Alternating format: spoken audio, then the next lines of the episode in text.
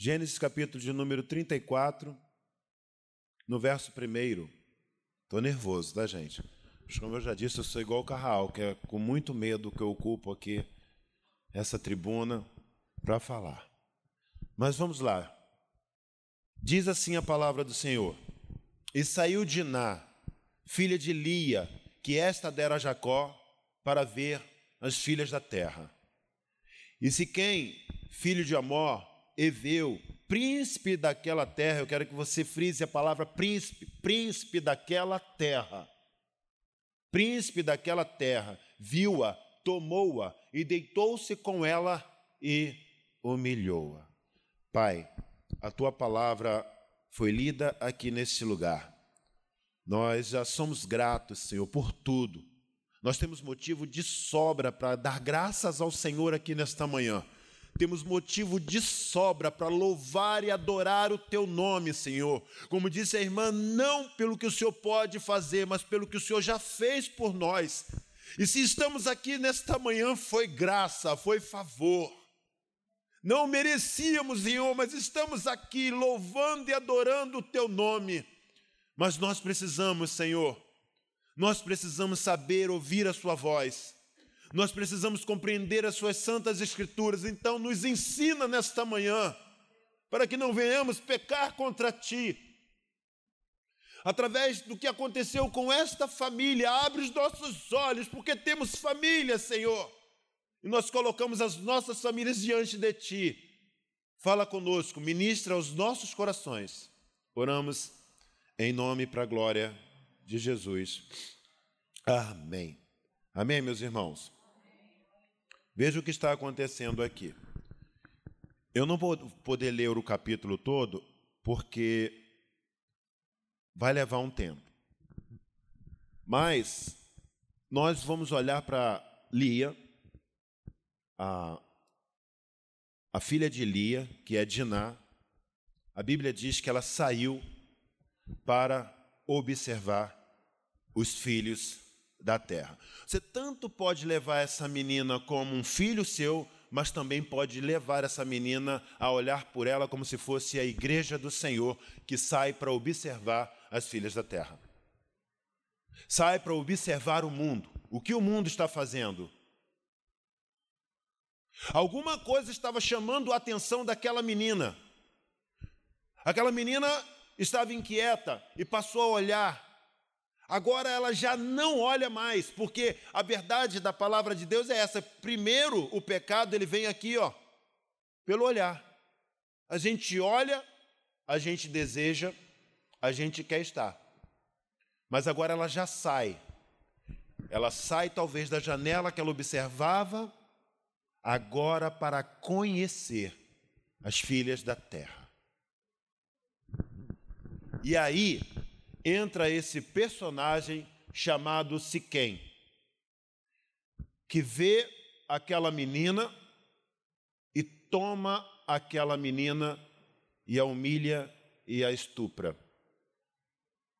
A Bíblia vai dizer que aquele homem era príncipe daquele lugar.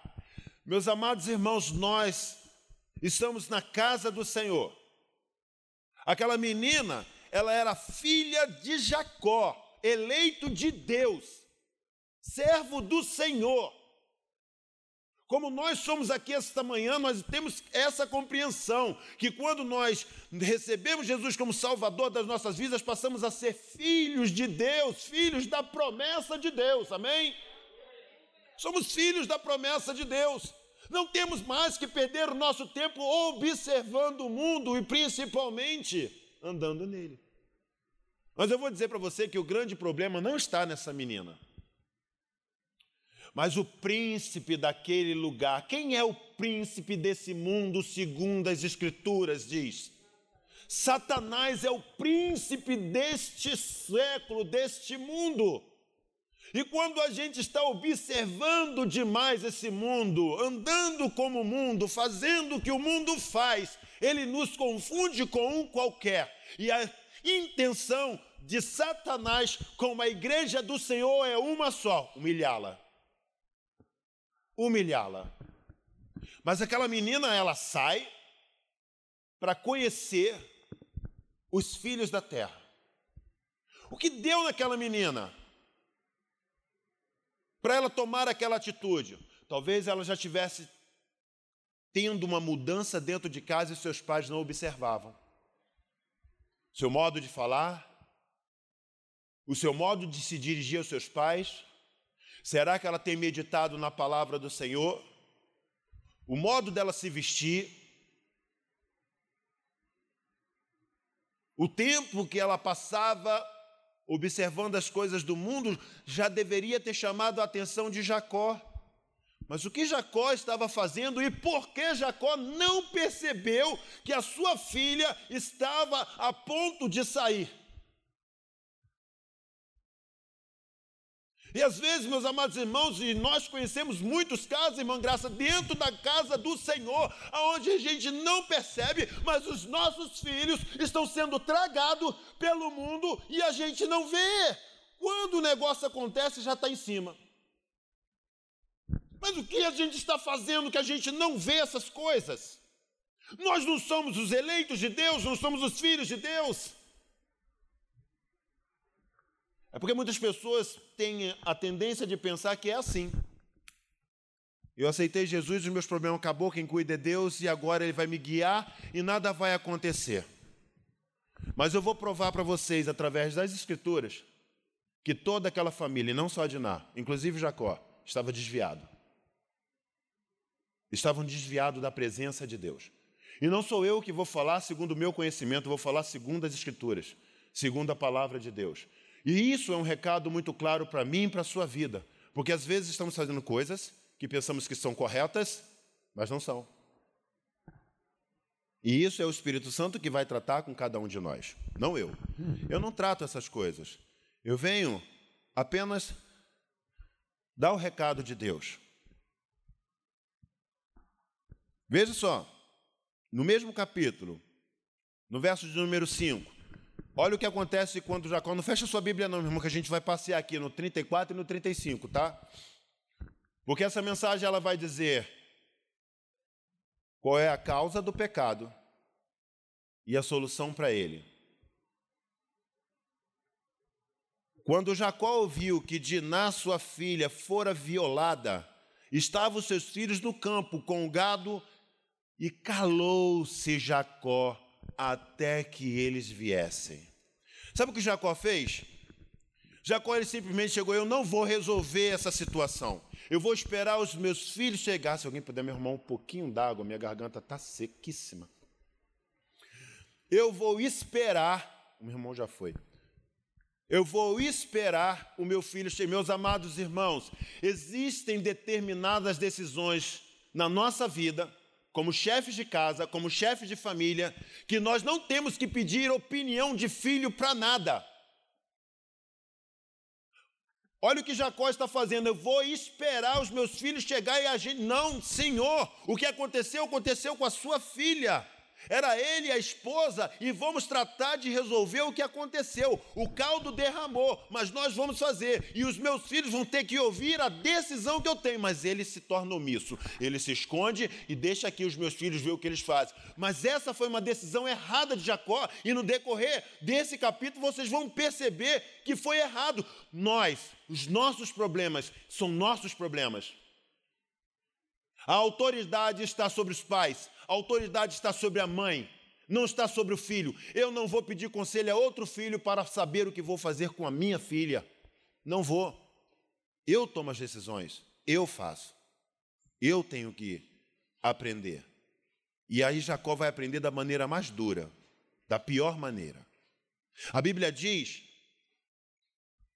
que os filhos de Jacó, especialmente Simeão, e Levi, eles armam um plano diabólico. Por causa do que fizeram com Diná, esses jovens, vejam como a família está, vejam o pensamento. Às vezes a gente não pensa, mas os nossos pensamentos são iguais. Vingança. Eu preciso me vingar. Isso não vai ficar assim. Isso não vai ficar desse jeito me vingarei. Não vou deixar isso assim. Eu pergunto uma coisa: Vingança é coisa de Deus?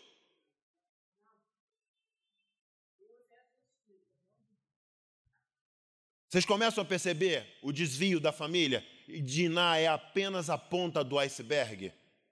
Mas o que está profundo, veja o que está enraizado dentro daquela família. Vejam, eu vou ler aqui para vocês. Eu esqueci meu óculos, não estava na Bíblia direto, eu vim correndo, entendeu? Mas está aqui. Então, no verso 13, responderam os filhos de Jacó e quem? E a Amor, seu pai, enganosamente e falaram porquanto haviam violado Diná, a sua irmã. Crente não engana. Crente não fala com falsidade. Olha, o que aconteceu não é motivo para eu dar o troco e pecar também. Se fizeram algo ruim, se aconteceu alguma coisa conosco, nós não temos o direito de nos comportar como o mundo. Não era apenas Diná que estava se comportando como o mundo. Os irmãos, Simeão, Levi, armando um plano, arquitetando algo. E às vezes as pessoas ficam assim. Olha a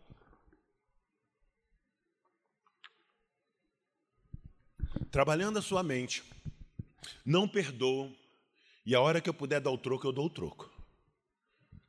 E eles armam um plano terrível. E eles dizem assim: olha, e eles não consultam o pai. Eles falam: olha, não é assim. Se você quiser fazer uma aliança com a gente, vocês vão ter que se circuncindar.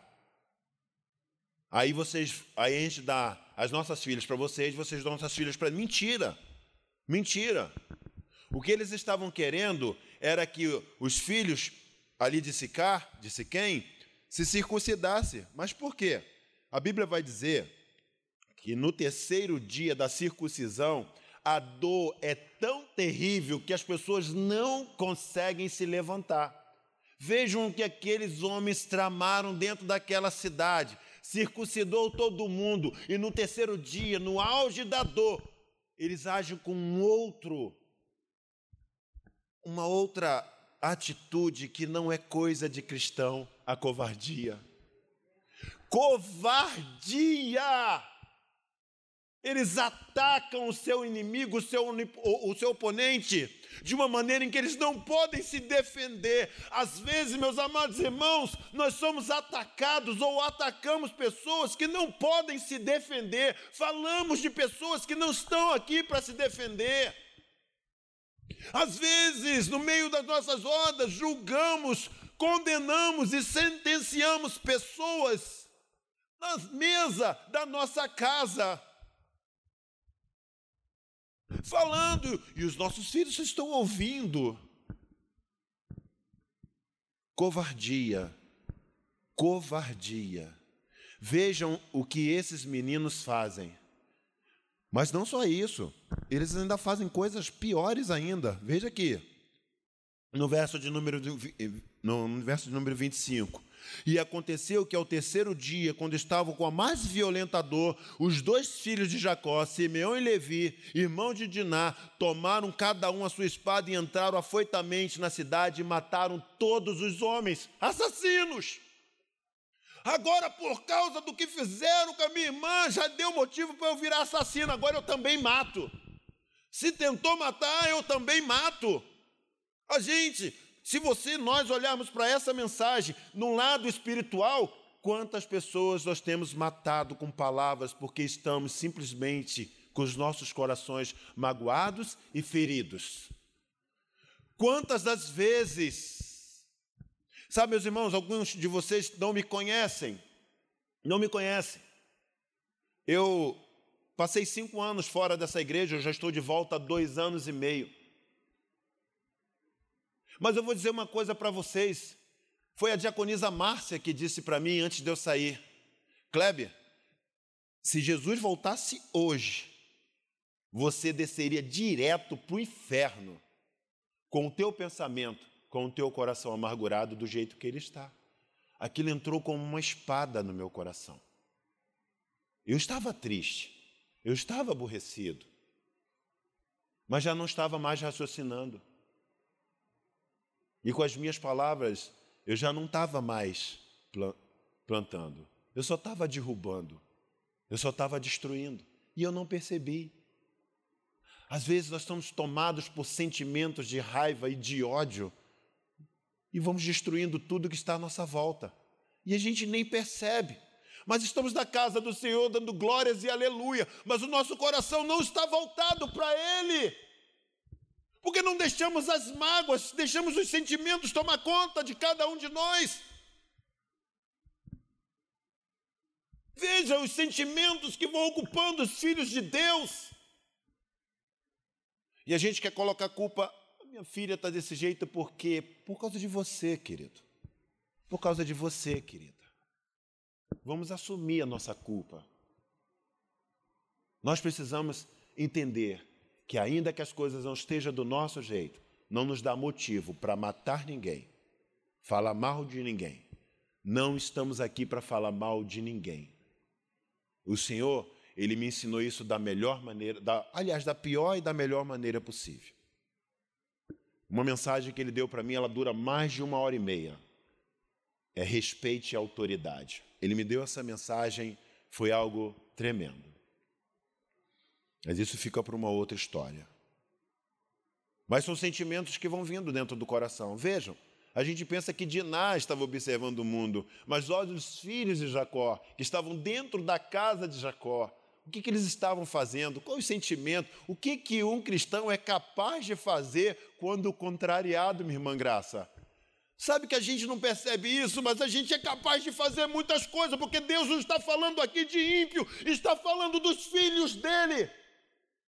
Está falando dos filhos lavados e remidos que precisam entender que devemos colocar todas as causas, todos os problemas. Se ao invés de Jacó esperasse os filhos, fosse falar com Deus, Senhor, me ajuda a lidar com essa situação. Eu deixei a situação chegar onde está, não estava olhando para minha filha, não tomei conta dos meus, estava dos meus afazeres. Vocês vão entender isso no final.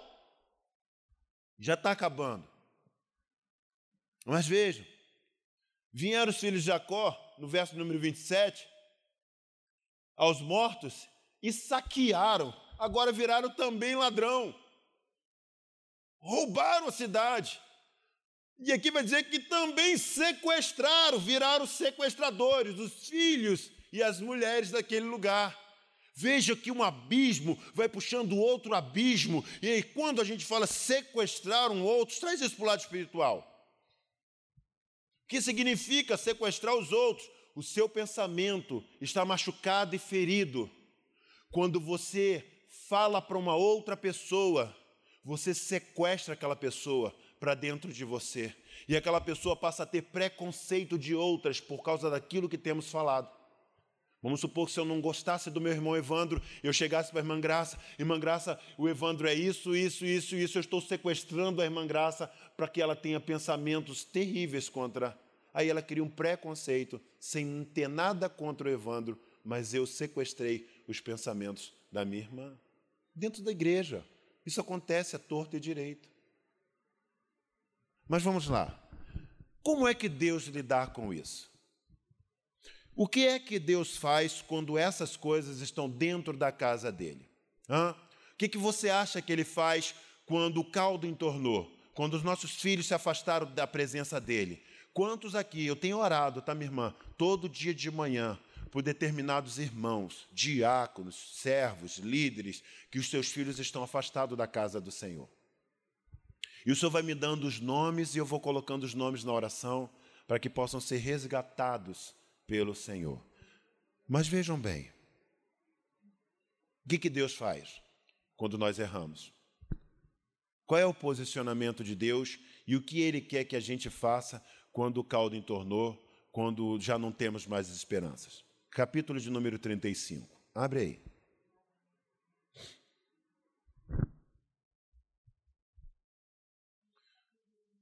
É. Agora você vai ver o que Deus faz e logo em seguida nós vamos ver o motivo do pecado de Jacó. Mas primeiro, antes de mais nada, sabe, nós falamos muito aqui, irmã Graça, sobre graça, sobre favor. Não é verdade? Veja o que Deus faz no capítulo, no verso de número 1. Depois disse Deus a Jacó: levanta-te, sobe a Betel e habita ali e fazes um altar ao Deus que a ti apareceu quando fugiste da face de Esaú, o teu irmão. Cara, o que a gente espera de Deus, sabe? Às vezes a gente pensa, ele vai jogar na minha cara. Você viu o que você fez, se afastando da minha presença? Você viu o que aconteceu? A sua filha foi visitar o mundo, olha o que aconteceu. Deus não joga na nossa cara, porque Ele sabe que nós somos pecadores. Jogar pecado na cara é coisa de crente rancoroso. Deus não joga na nossa cara, porque Ele tem uma aliança, porque Ele tinha feito uma aliança com Jacó lá atrás. Jacó disse assim: Senhor, se tu fores comigo lá para a casa do meu tio, se o Senhor usar de benevolência, cuidar de mim, da minha família, então eu te servirei. Aliança feita, cuidarei de você. Vou cuidar da sua família. Na parte de Deus, Ele não quebra a sua aliança. Ele nunca vai quebrar a aliança que Ele tem com o povo dele. Mas é necessário tomarmos uma postura, é necessário tomarmos uma decisão. E qual é a decisão? Volta. Sai daí! Sai de Siquém, sai desse mundo. Venha para Betel, venha para minha casa. Venha para minha casa. Mas vejam, antes de eu falar dessa graça, veja o motivo, veja o pecado, no verso de número 2. Então disse Jacó à sua família e a todos que com eles estavam: Tirai os deuses estranhos que há no meio de vós, e purificai-vos, e mudai as vossas vestes. Quem está falando isso é Deus? Ou quem está falando isso é Jacó? Não é Jacó? Mas por quê? Quando o Espírito Santo visita verdadeiramente o meu íntimo e o teu íntimo, ele revela aquilo que está errado quando o Espírito Santo vem forte sobre a nossa vida, quando nós colocamos a nossa vida em dependência, por causa de quê que Jacó foi visitado por Deus? Se você pegar o final do capítulo de número 34, ele vai dizer: Nós fizemos loucura, agora vão nos matar. Jacó estava aflito, Jacó estava sobrecarregado, Jacó já não sabia o que fazer, mas Deus já vendo essas coisas disse: Jacó, vem cá, sai daí, cara. Sai de onde você se meteu, sai de Sicar mas vejam, ele não joga na cara de Jacó que Jacó está com outros deuses. Ele não joga na cara de Jacó que Jacó está desviado buscando outros deuses. Mas Jacó, ele, meu Deus, o Senhor está usando de misericórdia comigo. E eu sou um idólatra. Eu tenho outros deuses. Eu não posso ir para Betel carregando esses deuses comigo. Eu não posso voltar para a presença de Deus com esses deuses. Eu tenho que abandonar. Eu tenho que abandonar tudo aquilo que me fez chegar nessa situação, aonde houve destruição na minha casa e na minha família. Eu preciso largar isso tudo de lado. Quem convenceu ele? A Bíblia diz que o Espírito Santo convence o homem do pecado, do juízo e da justiça. Se hoje ouvires a minha voz, não endureçais o vosso coração, diz o Senhor. O Senhor está sempre falando. E tem sempre um bom conselho para mim e para você. Mas veja, se você for perceber, Jacó, no, no, no, verso seguinte, que eu não vou ler, ele começa a esvaziar de dentro da casa dele os ídolos. Ó, oh, faz um montão assim. E ele esconde embaixo de uma árvore. Se nós fôssemos olhar aqui hoje, nosso, nosso olhar frio, a gente diria o quê? Quais são esses ídolos que nos afastaram da presença de Deus ao ponto de eu não ver que a minha casa estava sendo tomada por Satanás, com os sentimentos de Satanás, que veio para roubar, matar e destruir?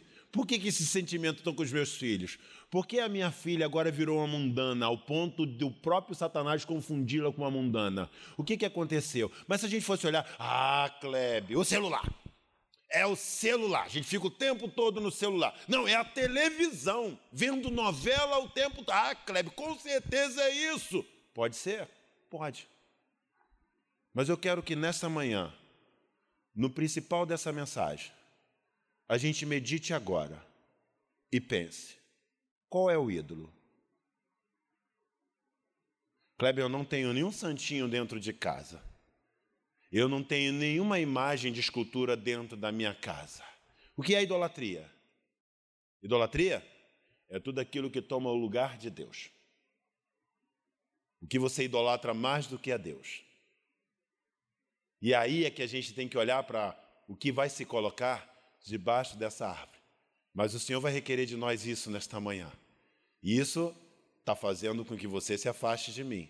Eu quero que você tire isso, jogue aqui, venha para Betel, para minha presença. Mas o que pode ser isso? Amados irmãos, eu acho, Klebe pensando, que debaixo daquela árvore estaria o trabalho demasiado. Trabalhar demasiadamente e não ter tempo para a casa do Senhor. Eu acho que naquela árvore ali, para jogar embaixo daquela árvore, acho que o Senhor requeriria de mim que eu parasse de idolatrar a minha família tanto ao ponto de não estar aos finais de semana na casa do Senhor. A idolatrar o meu casamento, o meu carro, a idolatrar, sabe, o meu bem-estar, o viver. Ah, eu tenho que sair, eu tenho que curtir, amém. Mas aonde você está, você pode separar um tempo. Eu fiquei agoniado hoje pela manhã, irmã, quando você estava ligando. E o Reginaldo também. Mas eu estava no meu devocional. E eu falei assim: eu tenho um propósito com Deus. Eu acordo de manhã, eu não pego o celular para nada. Enquanto eu não ler três capítulos da palavra do Senhor e tirar pelo menos meia hora, dobrar no joelho e orando ao Senhor, como Deus tem me abençoado por causa disso. E a irmã está ligando e eu estou agoniado, Senhor, não vou atender. Existe um propósito maior quer estar na tua presença. O que tiver de acontecer, vai acontecer. Eu não sabia que eu ia pregar, mas eu estou aqui pregando. Cumpri primeiro aquilo que Deus determinou na minha vida. Me busca primeiro, Kleber. Esquece o resto. Entra na minha presença e esquece o resto. Eu tenho cuidado do resto. Eu ouvi isso agora. Eu tenho cuidado de ti. Eu tenho cuidado de você. Mas venha para mim. Venha para Betel. Venha para minha casa. Venha para minha presença. O nosso cargo eclesiástico pode ser o ídolo. Aquilo que estamos fazendo dentro da igreja que não agrada ao Senhor. Síndrome daquela irmãzinha de Lázaro. Qual o nome dela? Marta. Marta. Estamos fazendo tanta coisa dentro da casa do Senhor, mas a principal parte nós estamos deixando de lado, que é ouvir o que Deus tem para falar. Estamos preocupados com o ministério, estamos preocupados com a cantina, estamos preocupados com tudo, o culto, o siripipoca, tudo o que tiver, mas não estamos buscando a Deus. Estamos preocupados com muitas coisas. Isso é idolatria, porque é mais importante do que perguntar a Deus: o que o Senhor quer de mim? O que o Senhor quer que eu faça, Senhor? Sai daí, me busca. Eu tenho algo para a minha igreja. Eu quero avivar a minha igreja nesse tempo de incerteza. Louvado seja o nome do Senhor.